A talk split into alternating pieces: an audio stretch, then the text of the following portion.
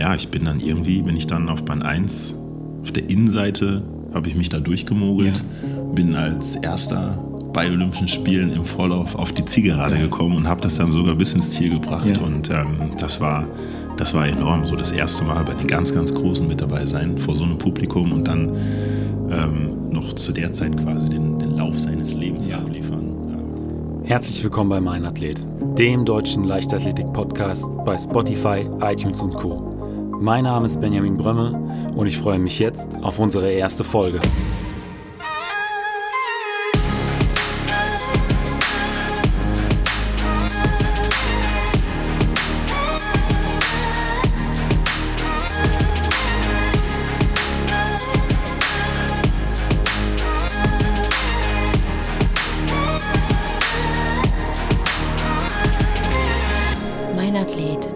Leichtathletik-Podcast aus Frankfurt am Main. Herzlich willkommen bei der ersten Folge von Mein Athlet. Mein erster Gast ist der dreifache Olympiateilnehmer und dreifache deutsche Meister über 400 Meter, Kamge Gaber. Grüß dich, Kamge. Hi. Es freut mich riesig, dass du direkt in meiner ersten Folge mein erster Interviewgast bist. Für die, die dich vielleicht noch nicht so gut kennen, Du warst über ein Jahrzehnt einer der erfolgreichsten deutschen 400-Meter-Sprinter. Ich hatte es ja eben schon angesprochen. Du bist dreifacher deutscher Meister, warst bei den Olympischen Spielen in Athen, Peking und auch in London. Und deine Bestzeit steht bei unglaublichen 45,47 Sekunden über die Viertelmeile. Und bei so einer beeindruckenden Bilanz muss ich natürlich fragen, wie bist du eigentlich zur Leichtathletik gekommen? Ja, zur Leichtathletik bin ich gekommen. Ich muss sagen, ich habe davor habe ich ein Jahr Judo gemacht. Ähm, das hat mir dann aber irgendwann gar nicht mehr so viel Spaß gemacht, äh, weil ich Hausaufgaben mit nach Hause bekommen habe. Vom Judo-Training? Ja, ja, ich sollte ähm, die Ausdrücke von den verschiedenen Griffen und äh, Würfen sollte ich irgendwie lernen und das war dann nichts für mich. Und ähm, dadurch, dass es ja damals in der Schule auch die Bundesjugendspiele gab und ich da immer ähm, ja, mit gar nicht so viel Aufwand äh, eine Ehrenurkunde stolz mit nach Hause gebracht habe, hat dann damals meine Mutter vorgeschlagen, ähm, ich könnte ja mal in so einen Leichtathletikverein gehen. Bin, sind wir damals zur SKG Frankfurt. Und ähm, damals, der Trainer, das war noch der Herr Koch. Und ähm, da habe ich dann mal mitgemacht. Ähm, da war dann auch jemand, den ich schon kannte, über einen damaligen Schulkamerad. Und ähm, hat mir super gefallen und da bin ich dann gleich dabei geblieben. Also das war dann direkt von Anfang an besser als Judo? Ja, genau, das auf jeden Fall. Welchen Gurt hast du? Im Judo hast du einen Gurt gemacht, oder? Ja, ich habe die erste Prüfung gemacht und das ist, ähm, das war so ein gemischter Weiß-Gelb. Ja. Also nach dem Weißen kommt ja eigentlich der Gelbe und das war aber so ein Zwischending. Und okay. Das war dann so ein Weiß-Gelb gestreifter. Und äh, bei deiner Körpergröße, warst du damals auch schon so groß, oder? Ja, nicht so groß wie jetzt. Ja. aber ich war schon, ähm, ich sag mal, wenn wir alle in einer Linie gestanden haben, dann bin ich da schon rausgeragt. Und okay. ähm, deswegen, das, also es war ja auch so in dem, in dem Judo, dass ich dann ähm, aufgrund meiner Größe und äh, körperlichen Voraussetzungen dann schon bei den Älteren mitgemacht habe. Okay. Und ähm, ja, da hatte das Ganze schon einen ganz anderen Charakter und war nicht einfach nur Spaß. Und, und dann hast du dich entschieden, äh, zur Leichtathletik zu gehen. Genau. Und warst du dann von Anfang an 400-Meter-Sprinter, also bist du ins Training gegangen und hast gesagt, ich will äh, die Viertelmeile laufen oder wie ging das Ganze dann los? Nee, das war ja am Anfang, ich wusste ja gar nicht, ähm, was ich gut kann und was nicht. Äh, wobei ich wusste, dass ich relativ schnell laufen kann. Ähm, aber in der Leichtathletik, da gibt es ja so viele unterschiedliche Disziplinen. Und ähm, ich hatte zu der Zeit auch nicht irgendwie ein Vorbild, wo ich gesagt habe, das möchte ich auf jeden Fall auch mal machen. Insofern habe ich erstmal all das gemacht, was in Frage kam. Und ähm, das war bei meinem ersten Wettkampf. Da bin ich 50 Meter gelaufen, ähm, habe da sogar gleich gewonnen. Das war in Karlbach noch. Und Weitsprung hatten wir und ich glaube sogar Hochsprung auch noch. Also so diese Sprintsprung-Disziplinen, das waren schon von Anfang ja. an so meine Stärken und da habe ich kreuz und quer alles ausprobiert. Und ähm, wieso hast du und, und wann hast du dann irgendwann gesagt, äh, die 400, äh, das ist meine Strecke, ich konzentriere mich jetzt darauf? Gab es da irgendwie äh, einen Wettkampf oder hat sich das aufgrund der Leistung gezeigt? Ähm, das war so, dass ich, also ich habe ja ähm, irgendwann dann mit dem Zehnkampf angefangen.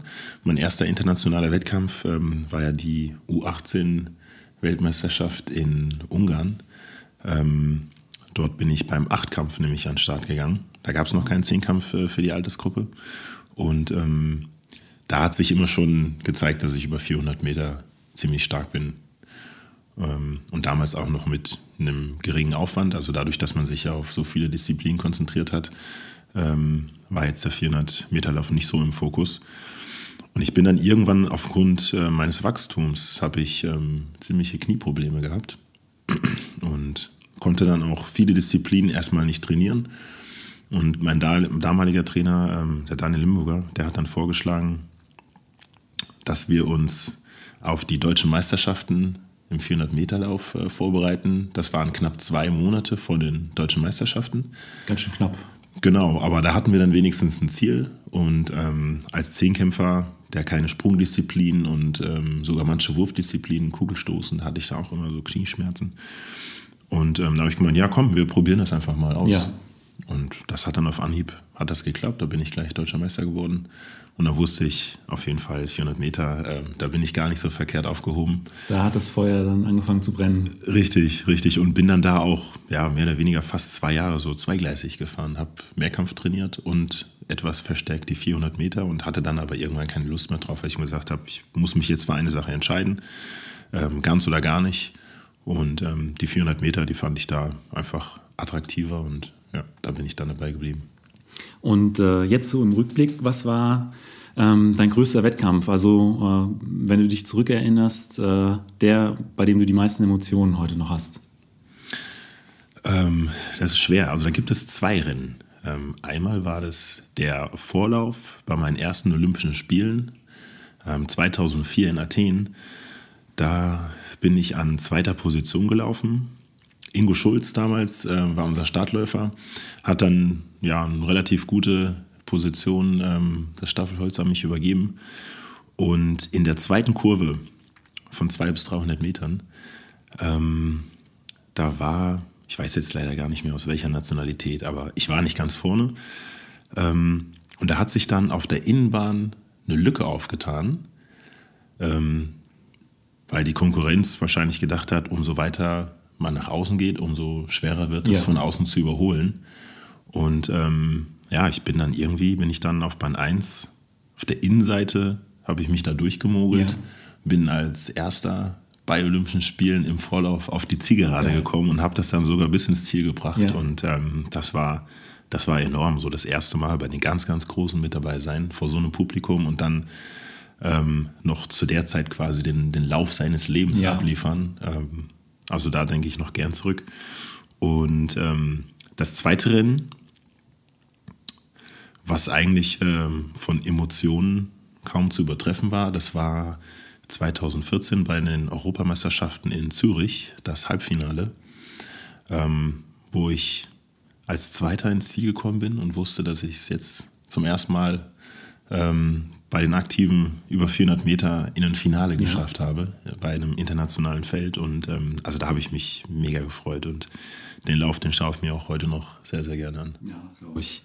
Gibt es denn eigentlich einen, äh, einen, großen Unterschied zu nationalen Meisterschaften oder Meetings in, in Deutschland, zu diesen äh, großen internationalen Meetings oder den Olympischen Spielen und, und den Weltmeisterschaften, Europameisterschaften von dem ganzen äh, Prozedere vor Ort der Vorbereitung? Oder würdest du sagen, äh, im Prinzip als Athlet bereitet man sich dann am Wettkampftag genauso äh, darauf vor, als wären es die Deutschen? Oder ähm, sind da die Abläufe so komplett anders und ähm, man muss da erstmal äh, reinschnuppern bei den ersten Olympischen Spielen oder bei der, bei der ersten EM, dass man erst ein Feeling dafür bekommt, wie man da dann am besten an den Start geht. Ja, also das Rennen an sich ähm, ist eigentlich immer, immer dasselbe. Also ob man jetzt am Anfang der Saison ähm, irgendwo hier in, in, einem, in einem kleineren ja. Ort so ein Sportfest mitmacht oder jetzt ähm, bei den Olympischen Spielen. Ich meine, die Wichtigkeit ist natürlich eine andere und dessen ist man sich auch bewusst. Ähm, aber das Rennen an sich, äh, so das Rennmodell, das ist dann immer dasselbe. Ähm, aber das Ganze drumherum ist natürlich ein, ein Riesenunterschied. Ähm, wenn ich jetzt zu einem Sportfest fahre, ähm, dann kann ich mir so den Ablauf selber gestalten. Ich weiß, ich habe zu einer gewissen Uhrzeit einfach ähm, mich am Start aufzufinden und ähm, dann geht das Rennen los. bei Olympischen Spielen, da ist, ähm, da hat man so viele Zeiten einzuhalten. Man muss deutlich früher anfangen mit der Vorbereitung, ähm, weil man dann einen ersten Aufruf hat, bis es in den Callroom geht. Dann gibt es nochmal einen zweiten Aufruf, dann ist man im Callroom. Dort ähm, wird nochmal alles überprüft, ob die Startnummer richtig drauf ist, vorn und hinten, ähm, ob verbotene Werbung irgendwo am, am Körper platziert ja. ist äh, ob die Spikes die richtige Länge haben, also jetzt die Nägel unten dran. Und ähm, da geht einfach nochmal viel Zeit drauf. Da muss man dann noch immer schauen, dass man sich ähm, warm hält. Dann hat man ähm, oft nochmal so einen kleinen Zwischenbereich, wo man nochmal ein paar Abläufe machen kann, nochmal so ein bisschen die Muskulatur zucken ja. lassen kann. Und dann geht es rein ins Stadion und man muss einfach an, an, also es gibt sehr, sehr viele Regeln, an die man sich ja. halten muss. Und das ist so der große Unterschied. Du warst ja in Athen, in London und in Peking bei den Olympischen Spielen. Und ähm, was würdest du sagen, waren äh, die äh, Spiele mit der besten Stimmung oder der, auch der besten Organisation äh, vor Ort? Boah, das ist, na, das ist schwer. Das ist echt schwer. Also ich muss sagen, in Peking, wenn ich jetzt ähm, so die Organisation auf das Olympische Dorf beziehe, ja. fand ich es in Peking fand ich sehr, sehr gut. Ähm, Wobei London war jetzt auch nicht so verkehrt. Ähm, das war in Athen, hatte man so das Gefühl, dass man in das olympische Dorf eingezogen ist und das noch gar nicht fertig ist. Ja. Also da wurden, glaube ich, so die Zeiten, die haben sich da etwas ver, verzockt. Aber ähm, so Athen, das waren, also so emotional waren das für mich die schönsten Spiele. Ja. Ähm, ja, aber ansonsten alle drei waren irgendwie unterschiedlich und ähm, so jetzt zu sagen, welches die, die besten waren, genau, das, also das wird schon schwer. So, wir haben uns ja jetzt ein bisschen über die Highlights deiner Karriere unterhalten, also über die Wettkämpfe, an die du dich gerne zurückerinnerst. Gibt es denn auch welche, an die nicht mehr so viele Gedanken verschwenden möchtest? Ja, also da würden mir jetzt spontan drei einfallen. Ich würde aber jetzt mal auf zwei davon näher eingehen. Okay. Ähm, und zwar einmal, was so emotional ähm, eine riesengroße Enttäuschung war, waren meine letzten deutschen Meisterschaften 2016. In Kassel waren die. Und ähm, ich wusste für mich, also ich hatte das mit niemandem ähm, außer mit der Familie vorher groß besprochen, dass ähm, ich danach auch meine Karriere beenden werde. Und deswegen war das für mich umso wichtiger, ähm, auf jeden Fall eine Medaille bei den Meisterschaften zu erzielen. Und am Ende ist es dann Platz 4 geworden. Und ähm, gerade bei den Meisterschaften in Kassel war es so, dass die Siegerehrung zum ersten Mal nicht unten auf der Ebene des, ähm, des Sportplatzes ähm, durchgeführt wurde, sondern ähm, die Siegerehrung, die war deutlich erhöht ja. im, im, Publikum. Da haben die irgendwie ein Podest aufgebaut und ähm, das war dann irgendwie nochmal was Besonderes. Und in dem Moment ähm, zu sehen, dass die Siegerehrungen diesmal anders stattfinden und zu wissen, dass ich nicht dabei bin und ähm, so mein, mein Ziel nicht erreicht habe. Und das eben auch ähm, die letzten Meisterschaften sein sollten. Genau, genau. Das war schon, das war schon sehr schmerzhaft. Und ähm, ja, und das Rennen, also im, auf den letzten 100 Metern, da, da wusste ich, dass ich da jetzt so viel nicht mehr äh, gegenwirken kann. Und ähm, ich war halt leider auch nicht in der entsprechenden Form. Und da kommen wir auch gleich zu dem, zu dem zweiten Beispiel von den Rennen, an die ich mich äh, ungern erinnere. Und zwar war das in derselben Saison ähm, das erste 400-Meter-Rennen und zwar in Herzogenaurach. Ähm, ich bin im Vorfeld 300 Meter gelaufen in Blitzhausen und war dort phänomenal drauf. Ich bin dort eine 32,65 gelaufen, ähm, fast eine halbe Sekunde schneller als im Jahr, ähm, bei denen ich es äh, ins Finale geschafft habe bei ja. den Europameisterschaften. Dementsprechend, also Voraussetzung. Ja, war, hat man dann sehr viel erwartet gleich. Ja. Ne? Und ähm, ja, dann in Herzogenaurach ist es so gekommen, dass ich dann in der Startkurve mir einen Muskelfaserriss zugezogen habe und ähm, dann auch zum ersten Mal ähm, richtig gestürzt und aus der Bahn rausgekugelt. Ja. Und ähm, ja, da wusste ich dann auch, dass mit der Saison jetzt schwer wird. Ähm, aber das sind so eigentlich die zwei Rennen, an die ich mich äh, ungern erinnere ja, wenn man nach so einer Verletzung dann erstmal zurückkommt und quasi im Aufbautraining ist, dann gibt es ja mit Sicherheit auch Trainingseinheiten, die da im Aufbau äh, mehr Spaß machen, aber mit Sicherheit auch welche, die weniger Spaß machen. Was ähm, ist denn so dein Hasstraining gewesen, wo du wusstest, okay, das steht jetzt auf dem Plan heute, das, äh, ich bringe es einfach hinter mich und bin dann aber froh, wenn ich wieder zu Hause bin? Nein, das gibt es auf gar keinen Fall. Also ich liebe die Leichtathletik und ich habe mich über jedes Training so dermaßen gefreut. Nein, also es ist ähm, natürlich gibt es, gibt es Trainingseinheiten, ähm, die mehr Spaß machen. Ähm, ja, aber also grundsätzlich so die Sprint-Trainingseinheiten, die, ja. haben, die haben eigentlich immer Spaß gemacht. Ähm, weil das auch einfach so eine Stärke von mir war. Im Vergleich jetzt zu einem, zu einem Ausdauertraining. Ja. Ausdauer ist nie meine Leidenschaft gewesen und wird es mit Sicherheit auch nie werden. Ähm, aber selbst da, wenn man jetzt ähm, so einen Ausdauerblock hat und man merkt, dass man sich von Training zu Training verbessert, dann kann auch mal so eine Ausdauereinheit Spaß machen. Ähm, aber ansonsten grundsätzlich kann ich sagen, so Sprint und Krafttraining, das sind so die, die Trainingseinheiten, wo ich mich am meisten drauf gefreut habe. Okay. Und natürlich, wenn es dann ähm, Richtung Wettkämpfe geht und so die ersten schnelleren Läufe anstehen, ähm, die dann schon ziemlich nah dem Wettkampftempo ja. sind, weil das dann auch meistens gar nicht so viele sind, mit großen Pausen. Da ist dann auch viel Zeit, um sich äh, zwischen den Einheiten zu unterhalten und ein bisschen mit den Trainingskollegen zu quatschen. Ja, du hast ja eben schon mal über deine letzten deutschen Meisterschaften gesprochen. Und ähm, da wäre meine Frage, wann hast du eigentlich den Entschluss gefasst, deine Karriere zu beenden? Du warst ja relativ lange äh, Leichtathlet und wann hast du gesagt, ähm, jetzt reicht's, ich, ich möchte mal was Neues machen? So genau kann ich das ehrlich gesagt gar nicht sagen. Ähm, wann so dieser Gedanke entstanden ist, dann jetzt wirklich den Entschluss zu fassen und ähm, mit dem Leistungssport aufzuhören. Ähm, ja, 2016, das ist halt so ein Jahr gewesen, ähm, da gab es einfach nochmal alles. Da gab es noch eine Europameisterschaft, ähm, es gab auch Olympische Spiele und ähm, als ich das erste Mal bei Olympischen Spielen dabei war, habe ich gesagt, ich möchte das unbedingt nochmal machen. Ja. Ähm, das hat geklappt. Dann habe ich mir gesagt, naja gut, dann machen wir doch äh, noch dritte Spiele draus. Ja. Ähm, das hat auch geklappt. Und dann dachte ich mir, naja, mein Gott, ne, bis jetzt hat das alles so gut geklappt. Versuch doch ähm, Nummer vier draus zu machen. Und ähm, das war halt dann so ein großes Ziel und worauf man dann hingearbeitet hat. Aber so dann für die Folgejahre, so 2017, ähm, hatte ich gar nicht mehr so die großen Ziele. Okay. Und ähm, ich habe dann auch, das ging 2015, fing das schon an, ähm, dass ich mir so Gedanken gemacht habe, ob ich noch so viel Spaß an dem Sport habe, wie ich ihn bisher immer hatte.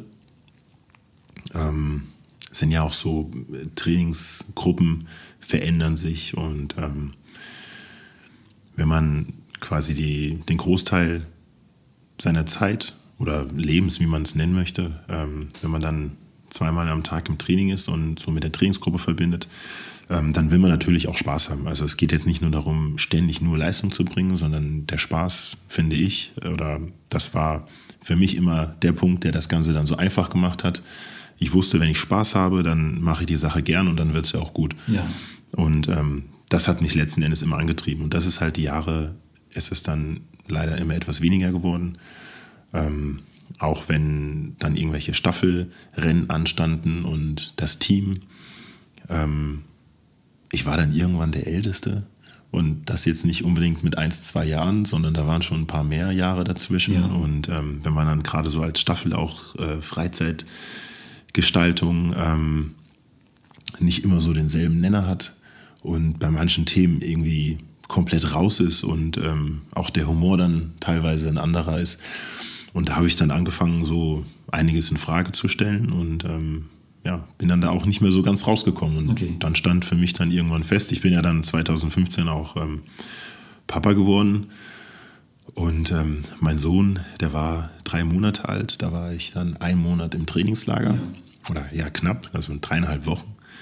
Ähm, was ich fand, zu dem Zeitpunkt dann eine ziemlich lange Zeit. Äh, wenn man das jetzt mal auf die aktuelle Lebenszeit meines Sohns runterrechnet, ja. dann war ich da schon ein Viertel seines Lebens ähm, in einem Trainingslager. Und da verändert sich ja auch viel bei so einem kleinen Kind. Genau, genau. Und gerade am Anfang, das, da passiert so viel. Also jeden Tag hat der Kleine was Neues gelernt und ähm, ich hatte dann auch irgendwie ein schlechtes Gewissen, dass ich nicht da sein kann. Ja.